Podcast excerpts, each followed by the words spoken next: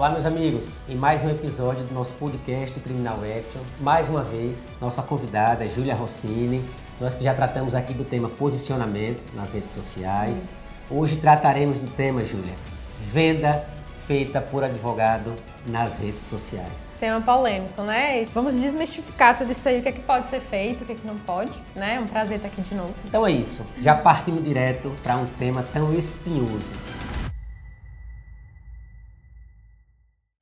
Pergunta de um milhão, Júlia. O advogado pode vender nas redes sociais?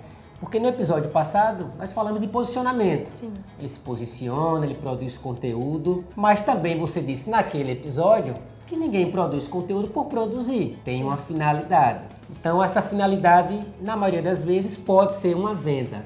Como o advogado pode, de fato, se é que pode, vender algo em razão do seu posicionamento nas redes sociais? A primeira coisa que a gente tem que entender é que a venda ela é uma troca, não necessariamente financeira. Então é uma troca de autoridade, uma troca de atenção. Você consegue vender uma ideia, por exemplo. E você pode vender uma ideia porque você conseguiu convencer a pessoa a fazer aquilo que você queria que ela fizesse. Então, o primeiro ponto é: venda não necessariamente é uma troca financeira. Eu estou lhe dando algo você me dá dinheiro. Então, sim, um advogado ele pode vender, não diretamente, não por troca financeira, e sim vendendo a sua imagem. Ah, Julie, como é que ele vai ter noção se está dando certo ou não essa venda? É importante você ter métricas. Você, quando definir, eu vou produzir conteúdo para quê? Como que eu vou saber se a minha autoridade está crescendo no digital? E aí você pode trazer para sua para sua métrica, né, para o seu objetivo, coisas como ser convidado para uma palestra específica, ser chamado para ser professor de uma universidade, conseguir X clientes depois que eu comecei a me comunicar. Então são coisas que vão vir indiretamente da sua comunicação direta. Agora existem algumas coisas, se você pode falar melhor melhor do que eu, que o advogado não pode fazer, certo? Na produção de é, conteúdo. É, evidentemente que o nosso código de ética, em relação às outras profissões, ele é mais engessado, ele é mais rígido. Evidentemente que eu não posso postar algo sobre advocacia criminal e no final eu digo, ó, oh, quer tirar mais dúvidas, me procure, ou então eu tenho o melhor escritório, eu sei mais que os outros advogados, eu vendo uma assessoria que vai conseguir a liberdade do seu filho, do seu parente. Evidentemente que isso não pode ser oferecido, Sim. né? Eu não posso estabelecer Sim. nessa comunicação esse tipo de venda. E aí você citou o fato da pessoa se posicionar e acabar sendo convidada em razão dessa produção para uma palestra, enfim. Mas também eu me lembro do que você tinha falado antes, no nosso episódio anterior, acerca do que é que ele busca. Então isso tem que estar muito claro. Se você Sim. comunica para outros advogados, então o que é que eu quero com esses outros advogados? É fazer parcerias, é vender um curso, é vender um livro. Enfim, mas Sim. por trás de tudo isso, eu acredito, Júlia, que o nosso público ele tem que ter confiança Exatamente. no que a gente produz. Então, essa autoridade que a gente vem conquistando em se posicionar, ela acaba reverberando nessa venda. Você não consegue vender para alguém que não entende o que você está vendendo. Então, o primeiro passo é a educação. A produção de conteúdo ela serve para educar mostrar para as pessoas que ela precisa resolver aquele problema e que você sabe resolver. Mas você não precisa necessariamente dizer venha que eu resolvo. Se você mostra que você sabe que ela tem um problema e que você sabe resolver, tá na clara que, que ela pode procurar. Então existem coisas que não precisam ser ditas para serem percebidas. E a produção de conteúdo ela faz isso. Então você ter em mente aonde você quer chegar com o seu posicionamento, que é bom deixar claro que não é só a produção de conteúdo. Um posicionamento na rede social ele envolve ações, ele envolve campanhas, ele envolve tudo o que você faz que tem sua marca, né? Até se você for tirar foto para sair em algum lugar, esse é um tipo de ação que leva um posicionamento, né? Porque sua imagem está indo para aquele lugar e está sendo associado. Tudo isso é venda é venda da sua imagem, é o que a gente chama de brand, posicionamento, e que gera uma venda direta logo depois. Então você tem em mente quem é a pessoa que você quer conversar, isso também é muito importante. Não, não saia produzindo conteúdo para um público leigo com uma linguagem de advogado, porque ao invés de ter autoridade, você não vai estar educando aquela pessoa, porque ela não entende o que você está falando. Então você tem que saber primeiro com quem eu quero conversar e onde eu quero chegar? Como que eu vou saber que a minha autoridade está sendo percebida para saber se está dando certo ou não a produção de conteúdo? É uma coisa que você falou no podcast passado que é muito real. Se você não entende a importância daquilo, você não quer fazer, porque você não sabe onde aquilo vai te levar. E você só vai entender a importância das mídias se você tiver números para as mídias. Então, assim, antes de começar, eu estava com X, agora eu estou com Y, e eu vou começar a ensinar, e as pessoas vão começar a ver que eu sou autoridade nisso, eu vou fazer palestra, eu vou dar consultoria, e assim você vai. Você não pode vender como a consultoria do advogado, mas você pode vender um curso, você pode vender um livro, então é algo que eleva muito a autoridade você fazer livro, e é muito fácil de fazer livro, né? Você pode pegar vídeos que você produziu e botar para uma pessoa redigir esses, esses vídeos, tornar Sim. esses esses vídeos texto. E pronto, você tem um livro. Você pode ter livros, sim. E isso eleva muito sua autoridade.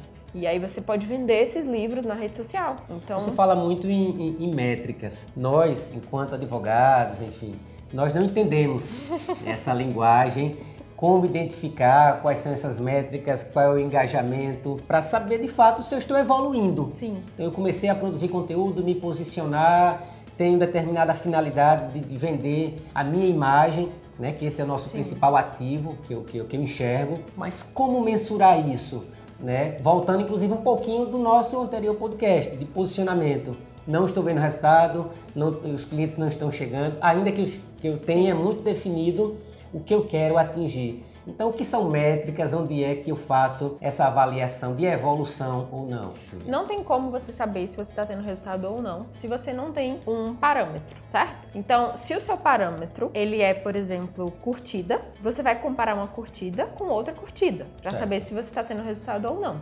Só que cada objetivo ele tem uma métrica ideal. Se você quer saber se você está conseguindo da rede social trazer mais cliente para o seu escritório, não vai ser a curtida, vai ser a quantidade de clientes que vem no escritório e diz que veio na internet. Então você tem que ter com a sua recepcionista um papel para perguntar: como você conheceu o Dr. Fábio? E aí isso é uma métrica. Você começa a anotar quantas pessoas vieram da rede social. Então existem várias possibilidades de métrica, né? Desde curtidas, comentários, salvamentos, até a métrica física, que vem do digital.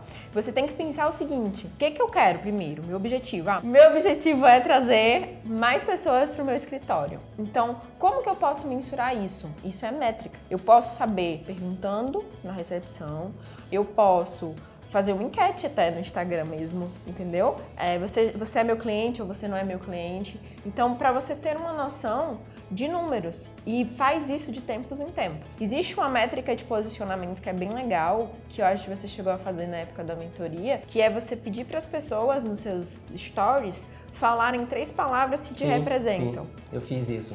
Aí saiu que, inclusive, não eram palavras que eu enxergava em mim. Sim. Muito interessante isso. Então, uma delas era competência, organização e família. Sim. Né? E na minha mente, pelo que eu produzia, eu enxergava que família viesse em primeiro lugar. Então, essa questão da competência, as pessoas enxergavam por estar diariamente produzindo conteúdo de forma segura, mostrando um pouco da minha rotina na advocacia. Sim. Então, isso traz segurança, isso as pessoas enxergam a competência naquilo que você executa. Né? E a constância. Sim. A constância, eu acredito que é muito importante. Eu quero deixar muito claro aqui, Júlia, para os nossos ouvintes, que em nenhum momento a gente está estimulando que o colega venda de forma, de forma escancarada, Sim. trocando, até porque existe uma frase que eu sempre uso, inclusive na sala de aula de Rui Barbosa, que nós não podemos fazer da banca balcão, da banca de advogados, né? A nossa atividade ela tem uma série de, de restrições no tocante à publicidade, diferentemente, por exemplo, nos Estados Unidos, que eu posso contratar um Sim. avião, colocar uma faixa e coloco lá Fábio Brito, advocacia, enfim, e sai um aviãozinho pela cidade com meu telefone, com meu número. No Brasil nós não, não permitimos isso. Pelo contrário, cada vez mais o, o Conselho Federal, através de suas comissões, querem de forma a endurecer ainda mais as possibilidades de marketing na advocacia, né? no tocante a patrocínio, de postagens, enfim. Então a nossa intenção não é estimular esse tipo de prática que entendemos Sim. Que ela é contrária, mas de que forma, e aí você traz isso de uma forma muito clara, que o posicionamento, a autoridade, isso por si só já é uma venda. Né? As pessoas conseguem enxergar em você aquele profissional que pode ajudá-la naquele, naquela dificuldade que ele está passando, seja na advocacia criminal, trabalhista, enfim, sem que você sequer indique o seu número de telefone e o seu endereço. Isso. Porque se as pessoas têm confiança na, naquele profissional, elas vão fazer de tudo para encontrar o seu endereço, vão clicar lá no Google, vão perguntar a alguém que lhe conhece, enfim, sem que você de fato, de forma ostensiva, né, faça uma propaganda. Então é, é muito, muito importante deixar isso claro para o colega amanhã, ah, Fábio tá, tá dizendo que posso vender, que né? Pode vender, é. que pode chegar na internet e oferecer seus serviços. E, e esses profissionais que pensam assim são aqueles que não se posicionam, que cobram baratinho que tem uma demanda gigantesca que ele não consegue dar conta e não consegue dar um trabalho de qualidade, até pelo volume de, de clientes Sim. que ele tem que, que acolher. Além do mais, em regra, não é um profissional especialista. É um generalista, é generalista. e ele faz o criminal, faz o civil, faz o divórcio, faz o inventário, faz um testamento. Quem está preso ele também se mete. Então é aquela coisa, faz tudo, acaba não fazendo nada, os honorários lá embaixo e ninguém respeita. Sim. Né? Ao Inclusive, fim ao cabo... essa também é uma métrica, né? Você é ver o quanto que você cobra por uma consulta, né? Por seu, como é que tá seus honorários? Isso é uma métrica. Sim, sim, sim. À medida que você sente a segurança, é, muitas vezes você pensa, ah, eu tô cheio, então eu sou um bom advogado. Não necessariamente, você pode estar cheio porque a pessoa com quem eu queria é mais caro e eu não tenho condições de pagar. E por isso que eu vou em você. Então, quando você começa a aumentar o seu, o seu preço, é sinal de que a sua comunicação está dando certo. E em geral, as pessoas não compram produtos ou serviços. As pessoas compram marcas, as pessoas compram o outro. Então, um, um, advogado ele não é menos favorecido que outras pessoas por não poder vender escancaradamente com preço e tudo mais. Pelo contrário, isso obriga você a mostrar quem você verdadeiramente é como profissional. E as pessoas vão comprar você. Elas vão amar quem você é como advogado e mesmo que elas não precisem hoje, elas vão guardar você em um lugar para te indicar ou para buscar quando ela precisar um dia. E é assim que você tem que pensar fortalecer sua imagem como profissional, como pessoa, que é algo que você faz muito bem, mostrando sua família, mostrando o que você faz fora daqui, né, fora do escritório. E assim você constrói um, um laço com as pessoas que te acompanham. Independente de, de quantas pessoas te seguem ou não, você tem um resultado que vem disso, que vem do que você costura como profissional, ok? Então eu acho que é isso que as pessoas têm que pensar. Se você tem uma loja de roupa, se você tem qualquer coisa, independente do que você venda, não é o produto ou o serviço, é a, a marca, é o atendimento, é, é você como profissional. Então não se sintam assim, ah, mas eu não posso vender, por isso a rede social vem para mim, oh meu Deus. Não, não é. Todo mundo deveria se comunicar assim, na verdade. Entende? Todo mundo, eu sei que você vende, mas você não precisa estar tá me vendendo o tempo todo. Isso é chato. As pessoas sabem o que você oferece, né? Qual é, Sim. é, seja o serviço ou o produto. Não precisa ficar dizendo, ah, eu vendo isso, eu vendo aquilo, meu serviço é esse, porque o seu dia a dia, a sua rotina, a sua produção de conteúdo já expõe ah. quem você é e o que você vende. E é importante você falar do posicionamento, da marca, da imagem pessoal. Muitos colegas que iniciam na advocacia vão para escritórios às vezes escritórios grandes, diz, ah, mas lá eu sou mais um, eu não consigo, não vou ser enxergado. Evidentemente que se ele não se posicionar, se ele não produzir a marca dele, Sim. ele sempre vai ser mais um. E se ao contrário, ele se posiciona, qualquer que seja o escritório que ele venha trabalhar, é ele, as pessoas dele. vão à, à, busca dele, né? Exatamente. Vão à procura dele. Ah. Isso é muito importante. Agora, já partindo para a nossa fase final do nosso podcast, Júlia. A venda, seja da marca, seja de um livro, seja de algum serviço que você vende se posicionando, existem ferramentas acerca de como fazer isso. A gente vê, ah, tem um lançamento X, tem um lançamento Y. Como o, o colega entender tudo isso e voltando a um questionamento que nós fizemos no outro podcast, eu preciso de um profissional para me auxiliar, Sim. eu posso tentar estudar como eu, eu faria isso enfim. Eu aconselho qualquer pessoa que trabalha com o outro entender como é que funciona a cabeça do outro. Então, se você quiser estudar algo, estuda PNL, comunicação no cliente, como é que funciona a neurociência, independente de qual seja a área. Por quê? Porque assim você entende como que o seu cliente absorve qualquer informação tá? Independente de qual seja o seu objetivo. Sim. E aí quando você traz isso para a comunicação, existem N lançamentos, enfim, venda e tudo mais, mas em geral, vender é você conversar com outra pessoa. É você ter uma estratégia, claro, então você tem um objetivo sempre, mas você quer mostrar para aquela pessoa que você é o melhor só que você não vai impor isso. Você vai conversar com ela. Imagina que a gente acabou de se conhecer e você precisa me mostrar o que você faz e me fazer escolher por você. Não vai ser enfiando goela abaixo que isso vai sim, acontecer. Sim. E a rede social ela é isso, é uma forma que você tem de aos poucos mostrar o seu pensamento sobre tudo o que eu preciso saber. Qual é o posicionamento, ou seja, como você se posiciona com relação à política, com relação ao feminismo, com relação à própria parte do, do, do direito. Quais, quais são os seus pensamentos? Por quê? Porque eu vou comprar você se os meus pensamentos forem parecidos com o seu. É afinidade, é Sim. conexão. Isso que faz a venda. Ah, existe, enfim, ferramentas, como é que eu posso fazer? Eu acho que acima das ferramentas está a pessoa. É uma conversa pessoa com pessoa. Sim. Se você entende quem está do outro lado, você sabe o que você deve fazer. E aí, se você ficar muito preso a técnicas, a forma, a forma isso vai te deixar a sua comunicação muito engessada e outra, muito igual.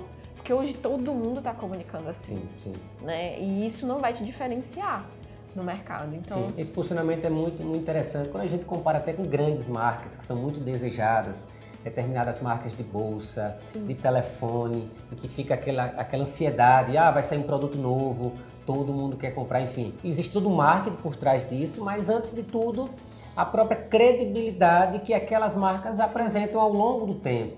As pessoas confiam, as pessoas querem participar daquele nicho, as pessoas querem ter como mentor determinados profissionais. Então, tudo na realidade, o início de tudo é o posicionamento daquela marca, ser, daquela imagem. Você tem que ser desejável. Então, as pessoas, os seus clientes, eles precisam desejar ter você como profissional na vida deles, sabe?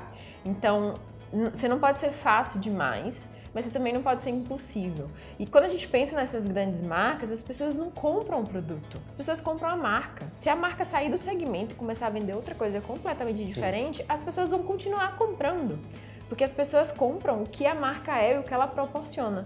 Então, quando você, quando a gente fala posicionamento, é a imagem que você como profissional tem na cabeça do seu cliente. Se ele te coloca em um lugar onde só você ocupa, quando ele precisar, ele vai abrir aquela gavetinha e vai tirar você. Sim. Então, é assim que você tem que pensar, né? Você e todos os profissionais.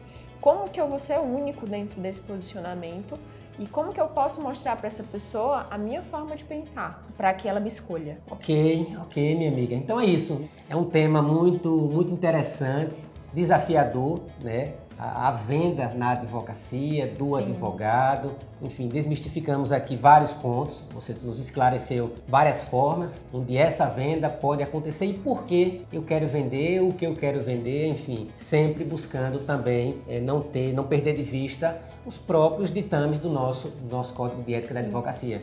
Então, mais uma vez agradeço você ter atendido o nosso segundo convite para poder estarmos aqui debatendo e, mais do que isso, avançando nas ideias, evoluindo, que eu acredito muito nisso, né? da evolução, do diálogo, da discussão, do debate de ideias. Então, agradeço novamente. Júlia, por ter aceitado o nosso convite. Eu que agradeço, espero ter contribuído novamente com toda essa questão burocrática e ah, eu consigo vender, não consigo, enfim se posicionem, sejam você, assim, seja quem você acredita que faz a diferença no seu mercado. E lembre que a pessoa não compra porque você está dizendo que custa tanto. A pessoa compra porque ela entende um valor naquilo e ela quer ter aquilo, ela deseja aquilo. Até no criminal, a pessoa escolhe o profissional que ela quer defendendo ela. Então ela não quer qualquer pessoa, ela quer o Fábio, porque o Fábio é o melhor para ela. Então é assim que você tem que pensar. E usar das estratégias que a gente falou que são totalmente legais, como vender um livro, livro e toda essa parte, então dar consultorias e ser professor de uma faculdade e elevar sua autoridade. Então, muito obrigada de novo pelo convite, é uma honra estar aqui, espero ter contribuído. Ok, meus amigos, um forte abraço e até o nosso próximo episódio do Criminal X, nosso podcast. Até mais.